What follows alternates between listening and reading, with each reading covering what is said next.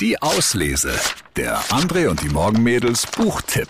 Ja, da haben wir heute mal wieder ein Kinderbuch für euch, ein ganz neues Hörbuch.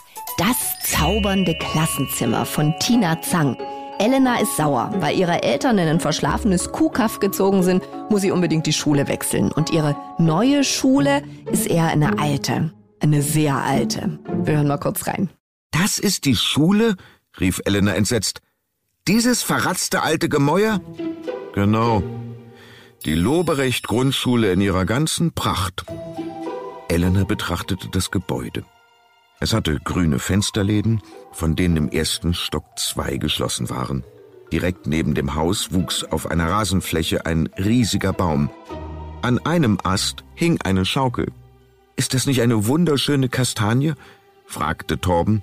Mhm, meinte Elena mürrisch. Einige der Äste reichten bis an die Hauswand.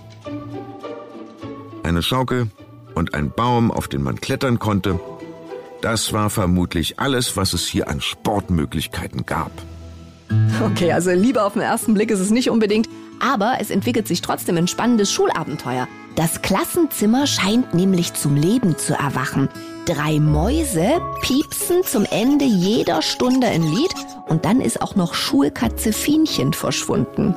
Das zaubernde Klassenzimmer ist ein tolles Hörbuch für Kinder ab acht Jahren geeignet von Tina Zang. Die Auslese. Den Podcast gern abonnieren. Überall, wo es Podcasts gibt.